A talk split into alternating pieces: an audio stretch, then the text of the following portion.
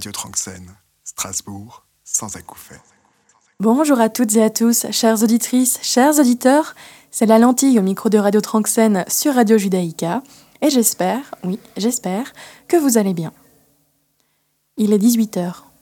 Ma journée de travail est finie, mais j'ai du mal à m'en rendre compte installé à mon bureau chez moi. Enfin, je dis bureau, mais c'est un fatras permanent de papier où on peut trouver deux tasses, sales bien sûr, un enregistreur, des piles, des livres, des pansements, un bouton, de la crème pour les mains, des cartes postales, des timbres, des épingles à cheveux et mille autres choses improbables. Il est 18h. Ma journée de travail est finie et je lève le nez de mon écran. Il a fait bon aujourd'hui, mais il a plu toute la journée. Alors je suis un peu surprise quand je vois le soleil glisser quelques rayons entre le gris anthracite des nuages et le bleu lumineux du ciel. Il est 18h et il ne fait plus nuit noire au moment où je dois rester confinée chez moi. Assise à mon bureau, je me dis, un peu bêtement, comme on le fait parfois, que le printemps arrive. D'ici quelques semaines, on verra des bourgeons partout. Il fera beau. J'ai l'impression que les arbres ont perdu leurs feuilles hier, mais dans un mois, elles referont leur apparition. Il est 18h et je pense à tout ça en laissant vagabonder mon esprit quand j'entends l'oiseau. Depuis un mois, il fait escale tous les soirs dans l'arbre qui trône au milieu de la cour cerné d'immeubles. Et lorsque les dernières voitures pressées par le couvre-feu ont fini de klaxonner et d'accélérer sur l'avenue des Vosges toute proche, il chante. Et chaque fois, je le cherche du regard sans le trouver. Je crois que c'est un merle, mais je n'en suis pas sûre. Faut dire que je suis pas vraiment une experte en piaf et autres volatiles. 18 heures. Je viens de finir ma journée de travail et un merle chante sur un arbre dans la cour. Alors j'ouvre ma fenêtre et je ferme les yeux. L'odeur de la pluie chatouille mes narines. Je crois qu'on appelle ça le pétrichor l'odeur de la terre après l'ondée. Ce chant-là, ce chant de l'oiseau, pour moi qui ai grandi à la campagne, dans l'ouest, sur les bords de la Loire, c'est le chant d'après les averses d'orage, l'été. Le chant des jours qui s'allongent, de la nuit qui tombe en douceur. Pas encore très tard, hein, mais après le dîner au moins. Il est 18 heures. J'écoute le merle chanter, je ferme les yeux devant la fenêtre ouverte et j'oublie ma journée de travail. Le chant de l'oiseau m'en rappelle d'autres. Il me rappelle des pépiments en pagaille dans les forêts de la région de Saverne, une journée splendide d'automne où j'avais trouvé plein de champignons. Je pense au bruit du vent dans les arbres sur les sommets nus de la route des Crêtes, dans la région des Trois Lacs, quand on peut encore être surpris par la neige sur les hauteurs, début avril. Il est 18 heures. Je ferme les yeux en écoutant le merle et je sens l'odeur résineuse des épines de pin sur un sentier vosgien. Je sens sur ma peau le soleil d'une fin d'après-midi d'été, dans le massif du mont Saint-Odile, quand le vent tombe et que les autres randonneurs sont déjà repartis. Cette quiétude des fins de journée de marche, le corps vidé de toute tension, les jambes légères qui galopent vers la voiture alors que bah, moi je n'ai pas trop envie de rentrer. Je voudrais juste m'asseoir quelque part et regarder le soleil se coucher. 18 heures passées. J'ai terminé mon travail depuis un moment maintenant. La main de la nuit sur mes paupières closes me ramène à mon bureau. Le froid aussi.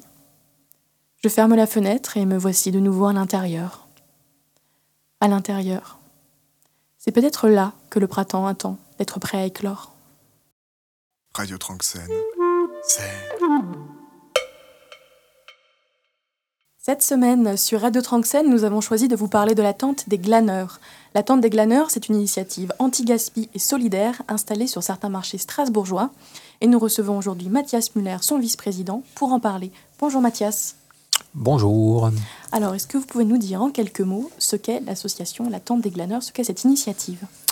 Alors, l'association La Tente des Glaneurs a été créée par Jean-Loup Lemaire, qui est le fondateur de l'association et qui est domicilié à Lille. Donc, c'est une, le but de l'association, c'est de récupérer les invendus du marché. Et M. le maire étant euh, habitant du quartier de Vazem, où il y a un marché immense, il a eu l'idée de euh, l'idée lui est venue de faire euh, une redistribution des aliments invendus du marché pour des, euh, un public qui est dans la précarité alimentaire. Donc le but est à la fois de lutter contre le gaspillage alimentaire et, alimentaire et les, les invendus qui seraient jetés si on ne pouvait pas les reconvertir d'une autre façon.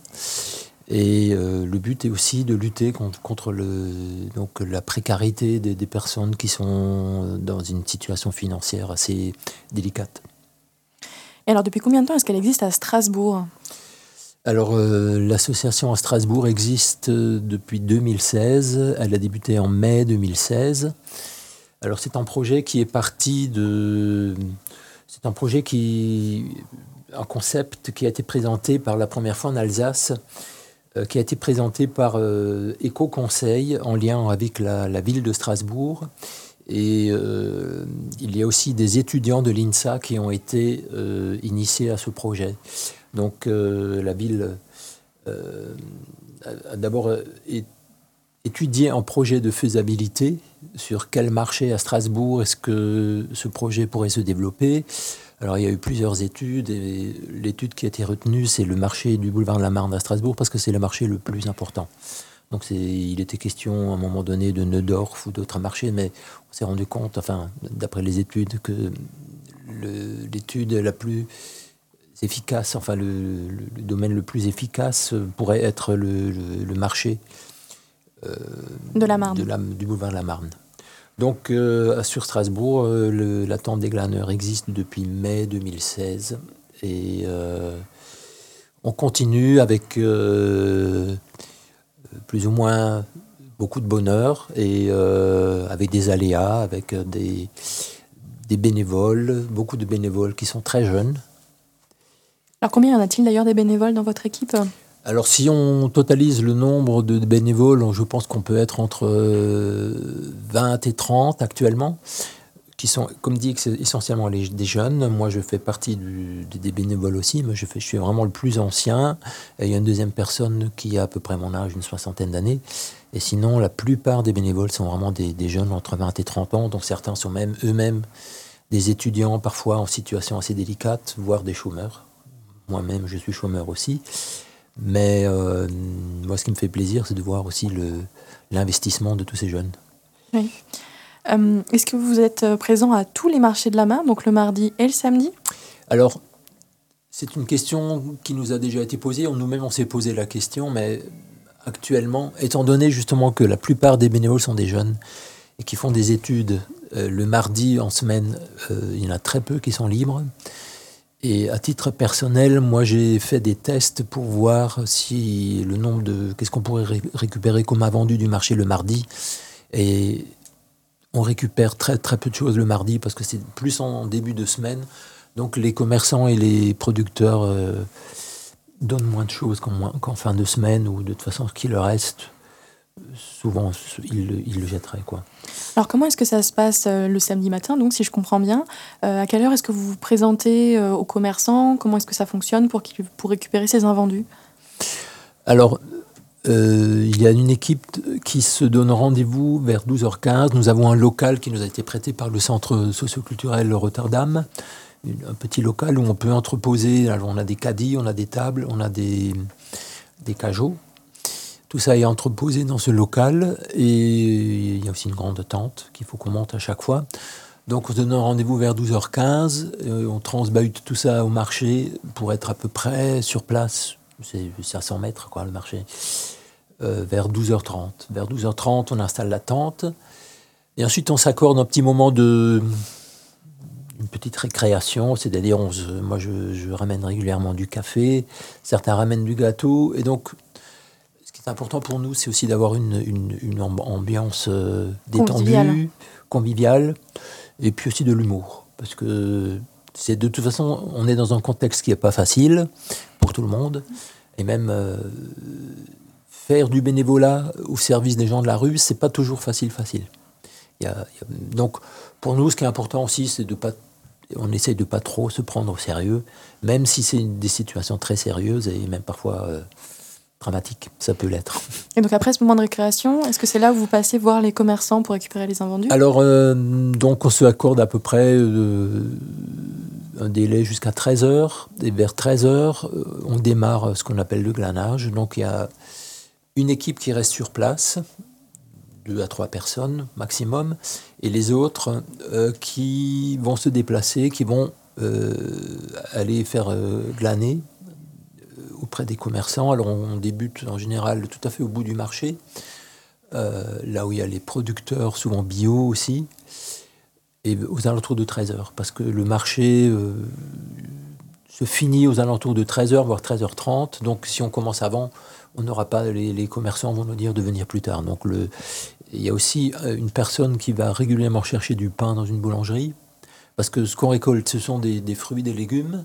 On peut récolter aussi des fleurs et du pain. Voilà. Sinon, tout ce qui est produit animalier, euh, tout ce qui est. euh, Poisson, viande. on n'a pas le droit, donc euh, pour des raisons sanitaires. Donc, et le glanage se fait donc parfois on fait plusieurs allers-retours parce que selon le que, le pub- que les, les commerçants aient encore des choses à vendre, certains vendent jusqu'à 13h30. Euh, le temps de faire des allers-retours. euh, parfois on fait deux allers-retours et euh, on arrive aux vers 14h parce que nous, il faut aussi que dans ce- tout ce qu'on nous donne, il y a parfois des, des tris à faire. Mhm. Parce que certains... Avant que les gens arrivent finalement. Oui, oui.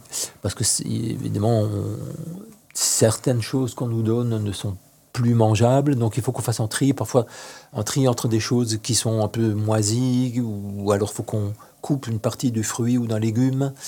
Euh, une partie est, est pas mangeable, mais l'autre l'est tout à fait, donc ça nous prend aussi du temps. Donc euh, on, a décidé de, que le public accueilli peut venir quand il veut. Il y a des personnes qui sont là déjà à 13h, mais que le, la redistribution des invendus se fait à partir de 14h. Et alors, est-ce que vous pesez euh, les invendus que vous récupérez? Est-ce que vous avez juste une idée de, de la Alors- quantité d'invendus que vous avez d'une fois sur l'autre? Ça peut être très variable, mais on a, il y a à peu près un an et demi, deux ans, on a, on a, pendant un mois, on a essayé de peser à peu près ce qu'on récupérait, et en moyenne, on- ça peut aller jusqu'à 200 kilos. Pour combien de bénéficiaires?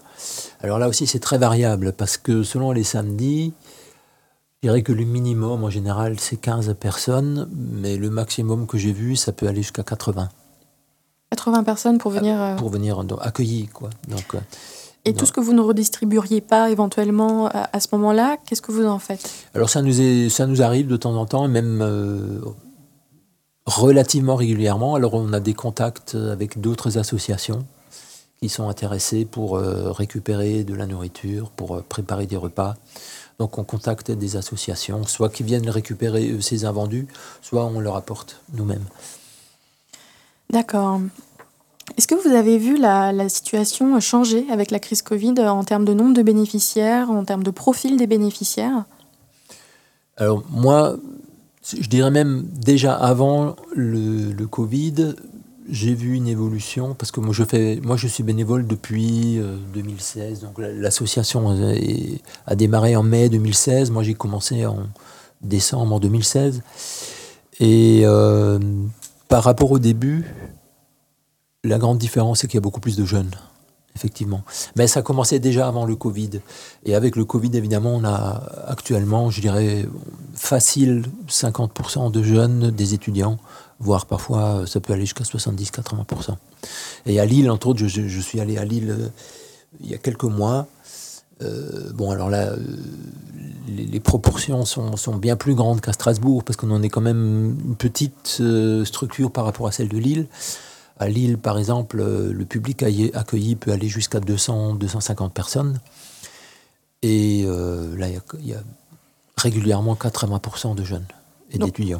Donc, si je comprends bien, plus qu'une augmentation du nombre de bénéficiaires, c'est plus un rajeunissement des personnes oui. qui viennent Oui, que oui. vous voyez depuis. Oui, parce euh, que de plus en plus d'étudiants ont du mal à joindre les deux bouts, quoi, hein, avec euh, des jeunes qui ne trouvent plus de, de petits boulots. de- donc, euh, voilà. Et puis, euh, les choses se sont aussi faites au fur et à mesure de bouche à oreille, parce que on fait de la, publicité à travers euh, Facebook, à travers euh, les réseaux sociaux. Mais comme il y a beaucoup de jeunes qui sont eux-mêmes des bénévoles, les choses, qui sont étudiants, donc les choses se, racontent aussi de bouche à oreille dans les universités et au niveau des étudiants, ce qui fait qu'il y a de plus en plus d'étudiants qui viennent chez nous. Alors qu'au début, euh, c'était pas forcément le public majoritaire, mais aujourd'hui, je pense qu'on peut dire que c'est vraiment le public majoritaire. Après, il y a des, des- personnes qu'on voit depuis des années, qui sont des gens qui sont vraiment dans la dans une situation assez précaire, euh, qu'on connaît depuis longtemps.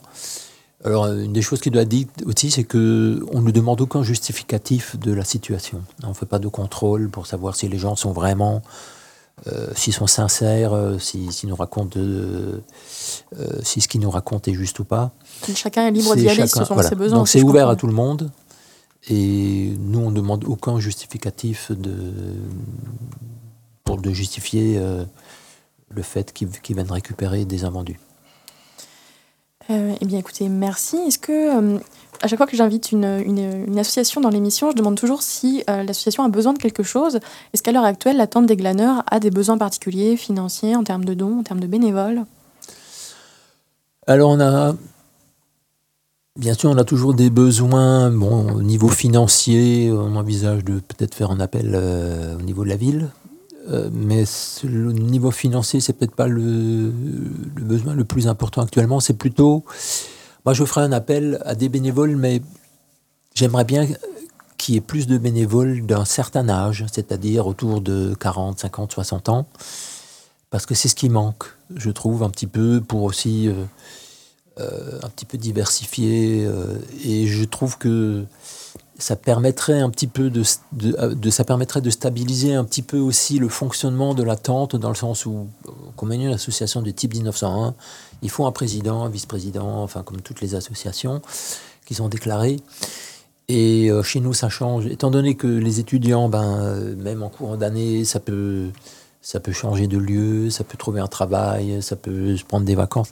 Nous, on aurait besoin de- de gens qui soient plus installés dans la vie strasbourgeoise et qui, ne fût-ce qu'au niveau du bureau, qu'on puisse avoir quelque chose d'un peu plus stable, que tous les ans on change de président parce que le président était un étudiant qui, part, qui, a trouvé un travail. Ou Alors moi, je suis une, des personnes qui peut assurer une certaine stabilité, mais derrière, euh, ça va changer tout le temps, tout le temps. Et je pense qu'au niveau, ne fût-ce qu'au niveau du bureau, on aurait besoin de personnes qui, qui euh, puissent assurer une certaine stabilité en acceptant de faire partie du bureau, soit en travail de secrétariat, Mhm. soit de trésorier, soit de... Enfin, tout le travail.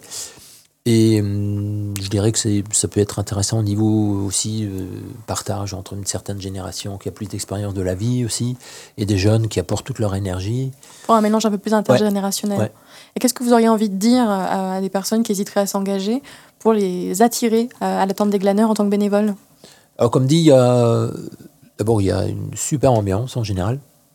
On se prend pas la tête et surtout chacun est libre de venir comme il veut. C'est-à-dire il n'y a pas du tout d'engagement. Si je m'engage comme des bénévoles, il n'y a pas du tout d'obligation de venir euh, régulièrement. Si une personne vient une fois tous les deux mois, elle vient une fois tous les deux mois. Si une personne a un empêchement au dernier moment, ça pose pas de souci. Actuellement, avec le Covid, de toute façon, comme le nombre de personnes est limité, on fait des équipes de 6. Parfois, euh, avant le Covid, on était parfois 10 ou 12, ce qui est presque, vu la place qu'on a, était presque un peu de trop. Mais euh, donc, euh, on fait des roulements d'équipe et chacun est vraiment libre de venir comme en fonction de son planning, de ses envies et de ce, de, de- de- de ce qu'il peut faire. Donc il n'y a absolument aucune obligation d'être là régulièrement et euh, n'y a pas besoin de mots d'excuse si on ne vient pas. Donc de la liberté et de la Ouais. bonne humeur. Merci beaucoup, Mathias Muller, d'être venu nous parler de la Tente des Glaneurs. Ben, merci à vous de nous avoir accueillis. La Malle sur Radio Tranxène. Est-ce qu'on n'aurait pas un peu besoin de magie ces temps-ci? Un peu, hein Cette semaine, c'est Baba Yaga, notre conteur, musicien, magicien touche-à-tout qui s'empare du micro. Il interprète La Magicienne, un conte écrit par Anne Mélier et publié dans la deuxième gazette éditée cet hiver par l'association La Cloche. La magicienne. La nuit est tombée depuis longtemps, mais elle erre encore devant les vitrines du centre-ville, comme si elle était partie en voyage sans en connaître la destination. Les lampadaires projettent son ombre démesurée sur les pavés. Il faut dire qu'elle est grande, cette femme, qui avance dans cette étrange clarté nocturne que seules les villes possèdent. Sur son dos, un sac si lourd qu'aucun homme ne pourrait le porter. Elle y parvient pourtant sans effort. Les lanières ont creusé leurs marques sur ses épaules, ses muscles se sont endurcis au fil des années. Elle ne le sent plus. À l'arrière de son barda, une quinzaine de casseroles de cuisine s'entrechoquent à chacun de ses pas. Mais loin de faire le vacarme, auquel on pourrait s'attendre en le voyant, tout cet attirail sème un bruit doux de grelots derrière cette drôle de marcheuse. Son visage reste invisible, caché par une gigantesque capuche rapiécée, tant de fois qu'on ne sait plus s'il reste du tissu d'origine. Seuls ses cheveux gris dépassent et ruissellent jusque sur ses hanches en une cascade de boucles. Elle semble ne pas remarquer l'homme qui l'observe depuis le seuil de la porte sur lequel il est assis, mais s'arrête devant la porte voisine et pose son sac sur le sol qui tremble un grand coup. L'homme sursaute. Ah, Qu'est-ce que vous avez là-dedans? Elle ne répond pas et s'assied à son tour, enroulant sa très longue cape autour de son cou. L'espace d'un bref instant, l'homme pense apercevoir son regard. Deux disques argentés qui luisent dans l'obscurité. Des yeux de chat? Non, il doit faire erreur. Ses mains, longues et noueuses, défont les lanières du sac. Une petite boîte en fer blanc atterrit sur le pavé dans un grand bruit de fanfare. Moins fort s'écrie l'homme. On est en centre-ville ici. Si les flics nous repèrent, on restera pas sous ces porches très longtemps. Et ça sera coup de pied au cul, direction la banlieue et fit ça. La femme ne dit rien, immobile quelques instants. Que regarde-t-elle? Ce chat noir, presque invisible à cette heure L'oiseau qui vient de traverser le ciel de la rue sans bruit Ou guette-t-elle d'éventuels noctambules? Impossible à dire. Elle fouille à nouveau dans son sac et en sort des boîtes. De toutes tailles, de toutes les formes et de toutes les matières. Des bocaux aussi, des coffres, des malles, des livres. Tout un bazar qu'on n'imaginerait pas tenir dans un sac un jour. Et dites, vous pouvez pas étaler ça comme ça, hein? On va vraiment se faire. Il ne finit pas sa phrase, ébahi. Elle vient d'ouvrir une de ses boîtes, plus petite qu'un paquet de farine. À l'intérieur, un jardin de roses comme il n'en a jamais vu déverse son parfum dans la brise nocturne.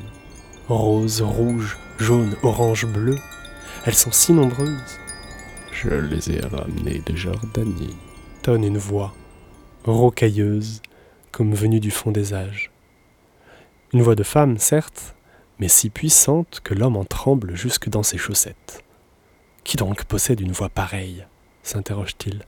Il n'a pas le temps d'y réfléchir. Une bourrasque brûlante lui gifle le visage. Elle vient d'ouvrir une autre boîte. Les dunes de sable s'y déplacent lentement mais sûrement. Une caravane cherche son chemin dans la tempête. Vous en avez beaucoup d'autres? demande-t-il. C'est la dernière qu'il me reste de ce désert.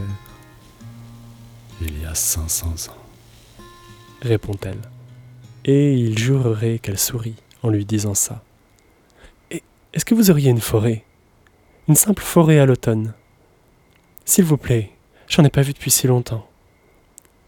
Ses mains dévissent un bocal à rillettes. Une odeur d'humus se répand, ainsi qu'une poignée de feuilles colorées. Étonné, un chevreuil, passant par là, regarde l'homme qui le regarde et saute hors du récipient pour continuer sa promenade dans la rue. Euh, mais, mais- mais- mais c'est- impossible, impossible, marmonne l'homme en boucle en se frottant les yeux. Comment a-t-il pu passer? Il- était tout petit, tout petit, et soudain, il fait une taille normale. Non, et, et puis même, ça n'existe pas, les chevreuils en boîte. Euh, C'est... Vous êtes sûr raille-t-elle en désignant l'étiquette de la boîte. Euh, Oh mais non Un grondement sourd l'interrompt une nouvelle fois. La femme vient de se relever et de remettre son sac sur ses épaules. Il ne l'a même pas vu ranger toutes ses boîtes. Il voulait quand même en voir d'autres. S'il vous plaît, vous pouvez pas m'en laisser une? Euh, Juste une. Silence. Des rabats de sa robe brune, qu'il aperçoit maintenant sous sa coupe, elle sort une toute petite boîte, minuscule comme un pilulier. L'homme proteste. Non, mais me faites pas croire qu'il y a quoi que ce soit là-dedans. On peut à peine regarder à l'intérieur. Essayez quand même. Et de ce même pas lourd et lent, elle reprend sa route. Une toute petite boîte dans sa main. Le chat noir s'arrête sur son chemin pour la regarder passer. L'animal à l'ouïe fine. Dans la brise du soir, il entend un drôle de chant. Un bruit de hache qui fend le bois. Quelque part, non loin, un homme sillonne la forêt à la recherche de bois de chauffage pour l'hiver.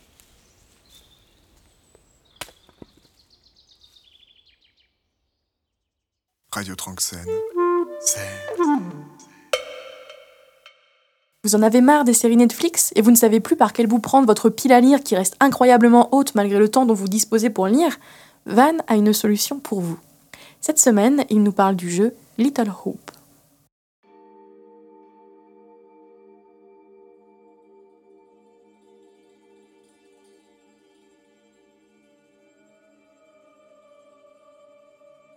Une nuit noire, une brume épaisse, un accident de bus. Voilà comment débute l'intrigue qui nous intéresse. Une intrigue liée à l'horreur et à l'occultisme. Les ingrédients parfaits pour vous occuper le temps d'une longue soirée d'hiver. Alors ouvrez vos portes à Little Hope, car aujourd'hui, nous allons parler de sorcellerie. Little Hope est un jeu vidéo développé par Supermassive Game.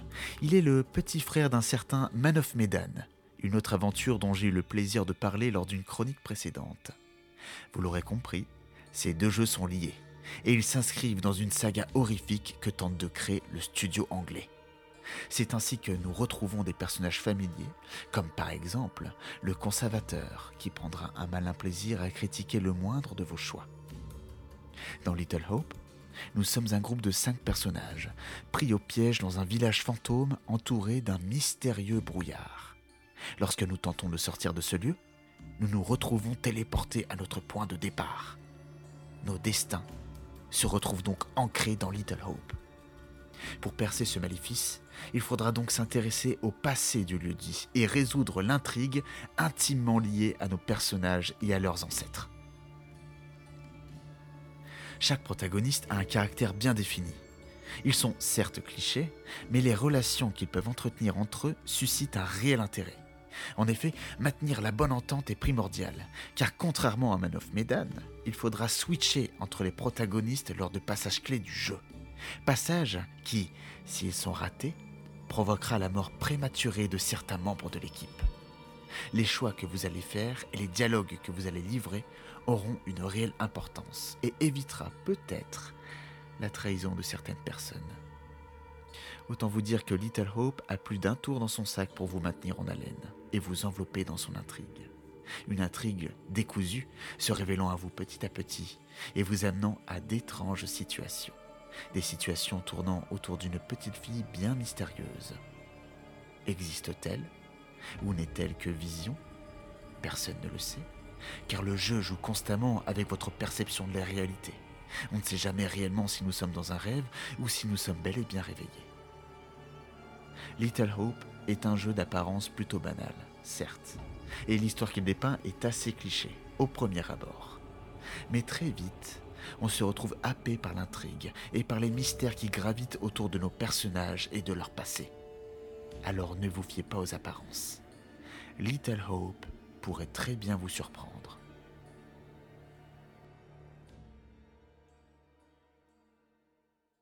Radio Tranxène. Et c'est déjà presque la fin de cette émission, presque car il est l'heure de laisser le micro à notre grand maître de la scène locale strasbourgeoise, celui qui ne loupe jamais une occasion de ravir nos oreilles, j'ai nommé Papa Jeff. Et cette semaine, c'est le Glow-Fi qui est à l'honneur avec l'aventure, n'est-ce pas Jeff? Wow, wow, wow, wow, wow. T'as vraiment placé Glowfy comme ça sur Judaïka. Très bien, alors aujourd'hui, nous, euh, nous découvrons le duo L'Aventure de Strasbourg. Effectivement, euh, la lentille, ils font un mélange de pop, de Glowfy et de soul. Alors, Glowfy, je dirais simplement que c'est un style de musique électronique assez chill, qu'on appelle parfois chill wave, dans lequel il y a pas mal d'effets. Attention, ça peut être rétro, ça peut être saugrenu. Bref, L'Aventure, le duo. Euh, Il y a une sorte de bric-à-brac qui est très cool dans ce, dans ce groupe. Ils arrivent à jongler avec pas mal de choses, avec une esthétique, un style imbloquable, euh, des, des déguisements, des costumes incroyables. Alors, pourquoi c'est cool l'aventure? Bah Déjà, ça vient de sortir, hein, c'est un groupe qui carbure à fond et qui a une identité sonore très forte. Euh, notamment parce qu'ils ont, ils sont que deux, mais ils ont tous les deux, euh, Boris pour l'un et Ingrid pour l'autre, un style implacable. Alors, il y a de la contrebasse, il y a des thèmes qu'on aime, type euh, l'amour, l'âge, la sexualité. Il y a aussi avec Boris des influences avec des, des, euh, de- des prods super cool, des riffs de guitare qui cassent tout. Euh, côté, euh, côté prod d'ailleurs, je reconnais l'influx de Jay Dilla avec des. Tu sais, c'est un, un beatmaker, euh, producteur de, de hip-hop américain des années 2000. Bref, euh, Boris a vraiment un sacré background. Alors l'aventure, c'est une sorte de concert de poche en kaléidoscope. On ne sait pas trop où ça va partir, mais par contre on en prend plein les yeux. Ça finit euh, dans le, sur le toit souvent. Le soleil est carrément dans le rétroviseur. Il y a hum, une sorte de, de mélodie qui s'instaure comme ça souvent. C'est à partir d'un mélange de danse et de, de bataille de coussins dans un salon. Bref, tout le monde repartira le cœur apaisé, je vous le dis. La scène est déstructurée.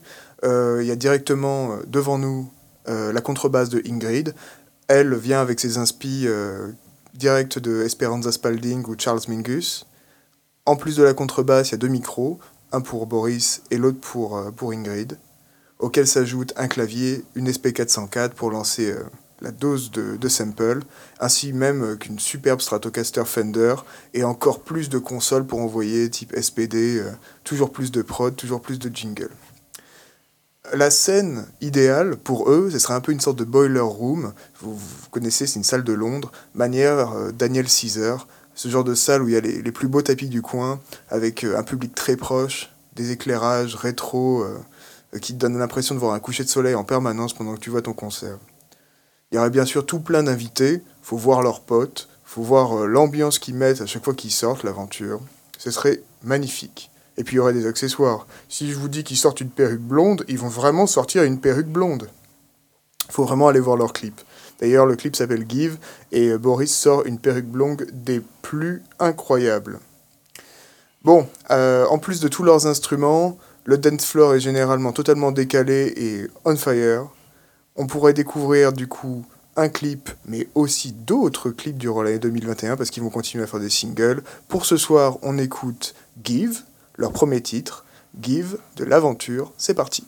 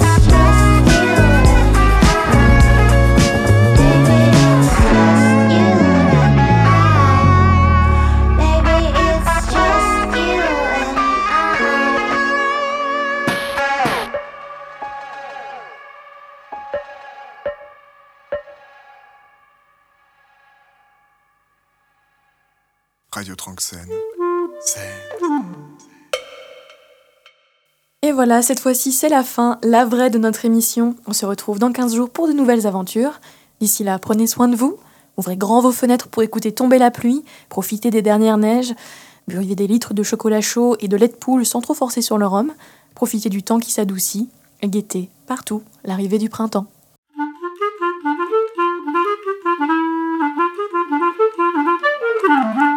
Radio Tranxène. Strasbourg, sans acouphènes. Retrouvez l'intégralité de cette émission en podcast sur radiojudaïcastrasbourg.fr.